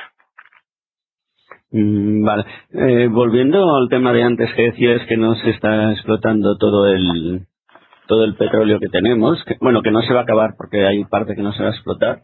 Eh, existe un concepto denominado la curva Hoover, eh, relacionado con lo del picoil. ¿Podrías explicar qué es este concepto? Bueno, este concepto eh, tiene que ver no con el que se acabe o no se acabe el petróleo. Ya os he dicho antes que el petróleo no se acabará nunca olvidémonos de esta cuestión. Eh, la, curva Haber tiene que ver con la producción, con la extracción de petróleo. ¿eh? La cantidad de petróleo que yo puedo extraer, la cantidad de café que yo podía sacar de aquel terrón de azúcar al que me refería antes. Y entonces este señor, un geofísico de Shell, se dio cuenta de que en un determinado campo, pues eh, cuando yo tabulo la cantidad de litros que extraigo en función del tiempo, al principio aumenta la cantidad de litros hasta que llega a un punto en el cual se estabiliza y a partir de ese momento después ya cae. Entonces, si yo hago una gráfica, cantidad de litros extraídos en función del tiempo, lo que obtengo es una curva en forma de campana aproximadamente, ¿no? Y se le llama mm, pico, es la parte alta de esta campana, que es el momento en que eh, llegas al máximo de capacidad extractiva. Eh, esto que hizo Haber para un campo, después lo aplicó a una región, sumando las campanas de muchos campos, después lo hizo para Estados Unidos, él predijo que en 1970 los Estados Unidos eh, alcanzarían en conjunto este punto álgido de extracción, como así fue, y a partir de aquí pues se ha extrapolado al mundo. ¿En qué momento el mundo alcanzará ese punto eh, máximo de extracción? Lo que pasa que a medida que te vas moviendo de previsiones de un campo en particular a una región, a un país y al mundo, pues las incertidumbres eh, aumentan y eso hace que eh, realmente la precisión con la que Haber eh, predijo lo que pasaría en Estados Unidos, pues a nivel mundial es un poquillo más complicado, ¿no? Pero a nivel así de previsiones, o, asumiendo la incertidumbre existente, ¿se tiene calculado más o menos hasta cuándo llegará la, se menciona 2030 en algunos casos, 2030. Eh, ¿Hasta cuánto llegará? No. La pregunta es eh, cuándo llegaremos al máximo de la extracción. Eh? Dejemos claro lo que vengo repitiendo, no es que se acabe el petróleo. A ver, ¿cuándo alcanzaríamos el máximo, la cima de la producción de petróleo? Existen dos grandes escuelas. Una escuela que dice, hace proyecciones hasta 2030, no nos dice qué pasará después del 2030 y nos dice, tranquilos, aquí al 2030 no hay mayores problemas en la disponibilidad de petróleo siempre y cuando se concreten las inversiones necesarias. ¿eh? Si ponen un, un gran sí se cumplen un gran pero, pero en principio dicen hasta el 2030 tranquilos. El problema de este grupo, que son sobre todo pues organismos oficiales y tal, es que no nos dicen qué pasará después de 2030. Pero también junto a ellos existe otro gran grupo de previsiones que son gente académica, también consultoras, también existen alguna compañía de petróleo que nos dicen no, eh, de hecho, vamos a llegar a este máximo de producción eh, dentro de esta década, en la que estamos ahora, o antes del 2030, e incluso hay quien dice que ya hemos llegado a esa cima y que de hecho ahora lo que estamos es en una especie eh, de meseta y que lo que se está produciendo, los precios que estamos viendo altos del petróleo, pues obedecen al hecho de que en realidad eh, no estamos ya aumentando la producción. Y si nos referimos al crudo, a petróleo crudo, no a otros líquidos, pues eh, esto es muy probablemente así. Es decir, que ya estamos llegando al máximo de la capacidad extractiva, probablemente se mantenga plana eh, pues a lo largo de, de, esta de, esta década pero ya a partir de, ese momento pues lo que cabe esperar es que empecemos a descender por el limbo eh, de la segunda parte de la era del petróleo, quiero decir, menos producción, etcétera. Por lo tanto, resumiendo, gente que dice que el máximo del cenit ya se ha pasado, gente que cree que se producirá en esta en esta década, algunos lo posponen al 2030 y otro grupo que dice que hasta el 2030 no hay problema. La inmensa mayoría o el promedio de todas las proyecciones sitúan que eh, en esta década vamos a empezar a tener problemas. Y ante, eh, ante este escenario, eh, ¿existen algunos estudios, imagino que sí, buscando alguna energía que ah, absorba ese espacio que tiene ahora el, petróleo? Bueno, sí, se intenta buscar, eh, digamos, eh, más que una sustitución completa, lo que es imposible. No hay nada que se pueda comparar a la energía que me produce el petróleo, pero los estudios que se hacen es, eh, vamos a ver, suponemos que la demanda sigue creciendo, la oferta se estanca, pues entonces entre una línea plana y una línea que crece, la de la demanda y la que se estanca, que es la de la oferta, ahí se me genera digamos, un hueco eh, que podemos eh, visualizar como un triangulito, ¿no? Lo que se trata es de llenar este hueco. No se trata de sustituir el petróleo, se trata de llenar el, digamos, el desajuste que existe entre oferta y demanda. ¿Cómo puedo llenarlo? Pues poniendo muchas cuñitas pequeñas. Es como una mesa que la tienes descalzada y lo que tienes que hacer es calzada. ¿Cómo voy a calzar eh, el transporte? Pues en parte con biocombustibles, en parte lo voy a calzar pues con electrificación del transporte, en parte voy a, voy a ser más eficiente, eh, en parte eh, pues voy a utilizar eh, líquidos del carbón, voy a utilizar gas comprimido, gas licuado, etcétera. Es decir, se trata de mm, ir mm, cubriendo el déficit que haya de petróleo con un modelo que es totalmente mestizo. En ello yo pronostico que en el futuro eh, vamos a ver, por lo menos porque lo que es el transporte terrestre, eh, vamos a ver nuestras ciudades con todo tipo de vehículos eh, moviéndose y pululando alrededor y a, medida que vaya descendiendo la cantidad de petróleo disponible y por lo tanto su precio pues se vaya haciendo eh, mucho más alto. Entonces, que quede claro que sustituto al petróleo no lo hay hoy por hoy. La revista Science, con motivo de su, me parece que era su 100 aniversario, si no me equivoco, mm, recogía cuáles eran las 20 preguntas más importantes para el futuro de la humanidad. La revista se llamaba ¿Qué es lo que no sabemos? Y una de esas preguntas es ¿qué reemplazará el petróleo barato y cuándo? Es decir, estamos apañándonosla para buscar todo un abanico de sustitutos parciales, pero en su totalidad el petróleo mm, que nos ha fabricado la Tierra durante millones de años por el procedimiento que hablábamos la cocinita al principio de esta charla, el hombre no lo va a poder sustituir eh, de la noche a la mañana. La densidad energética que tiene el petróleo, es decir, la cantidad de energía que tiene por un litro o un kilo, no la tiene ningún otro combustible. Entonces, eh, eh, momentáneamente es ilusorio intentar buscar sustitutivos al petróleo. Se habla de renovables, las renovables van muy bien para producir electricidad o nuclear para producir electricidad. Pero la electricidad es el 20% del consumo energético final de un país como España. El 40%, más del 40% es el transporte. Nos pasamos la vida discutiendo sobre maneras de producir electricidad y tenemos muy olvidado que el eslabón más débil del sistema energético no es la electricidad, es el transporte. Básicamente porque sustitutos al petróleo todavía no lo tenemos y eh, nos va a costar mucho encontrarlos si los encontramos.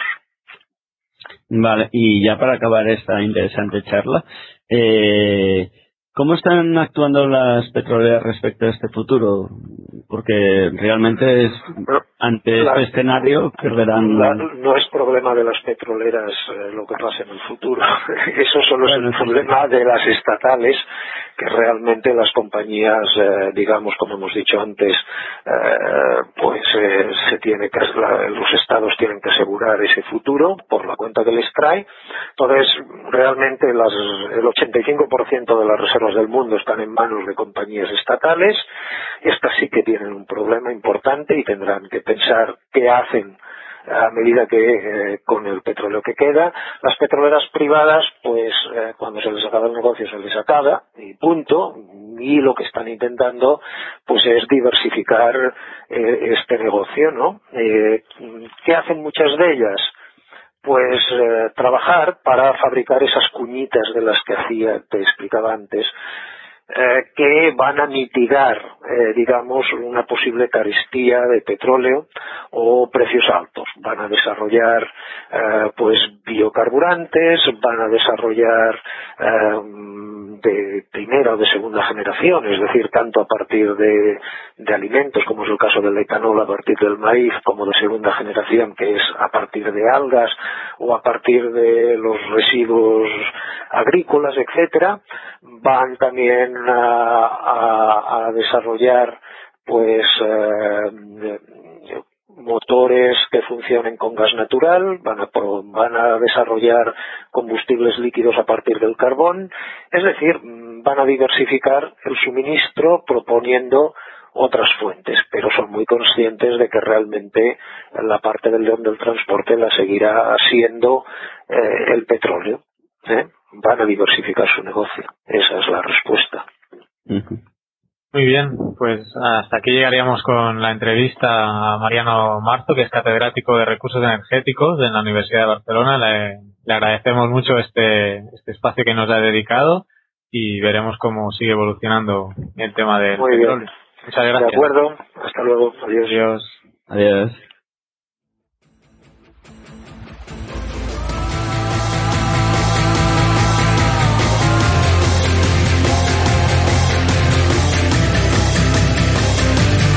Envíanos tus comentarios, preguntas o sugerencias a geocastaway.gmail.com.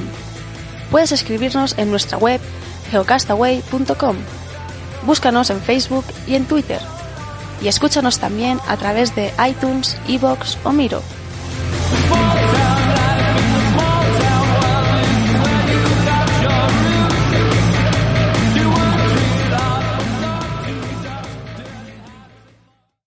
Pues bien, eh, ya habéis podido oír nuestra entrevista, ya estamos llegando al cierre de este episodio 113, que ya no me acuerdo ni cómo se decía en nonagésimo Centésimo décimo tercero. Estoy, me he inventado la, palabra idioma nonagésimo. No sé si... Nonagesimal. idioma nonagesimal.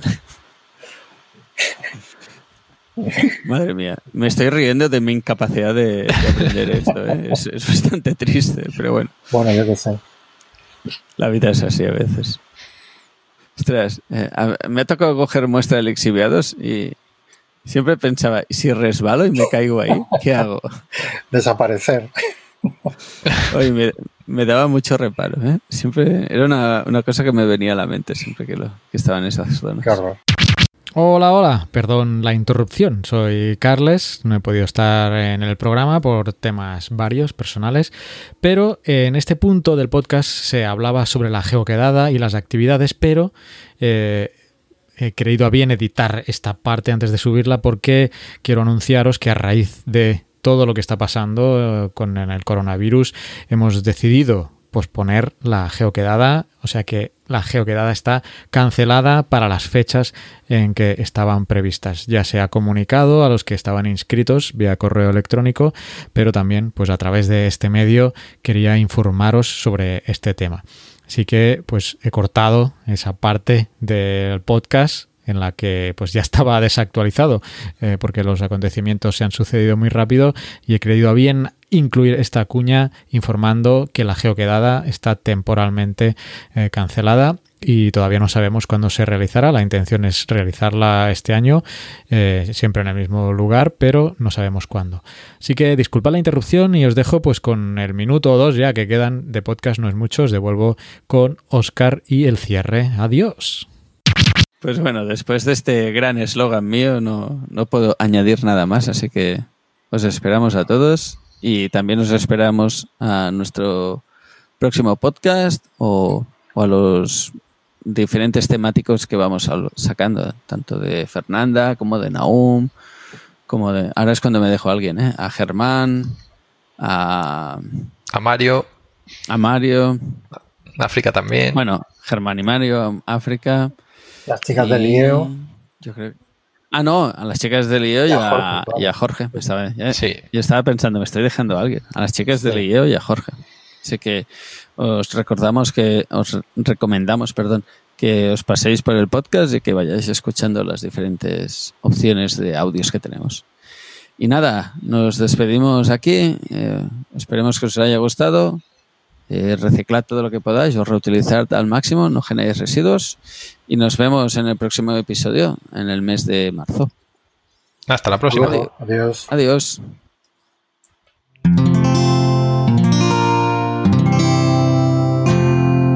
Puedes escuchar más capítulos de este podcast y de todos los que pertenecen a la comunidad Cuonda en cuonda.com.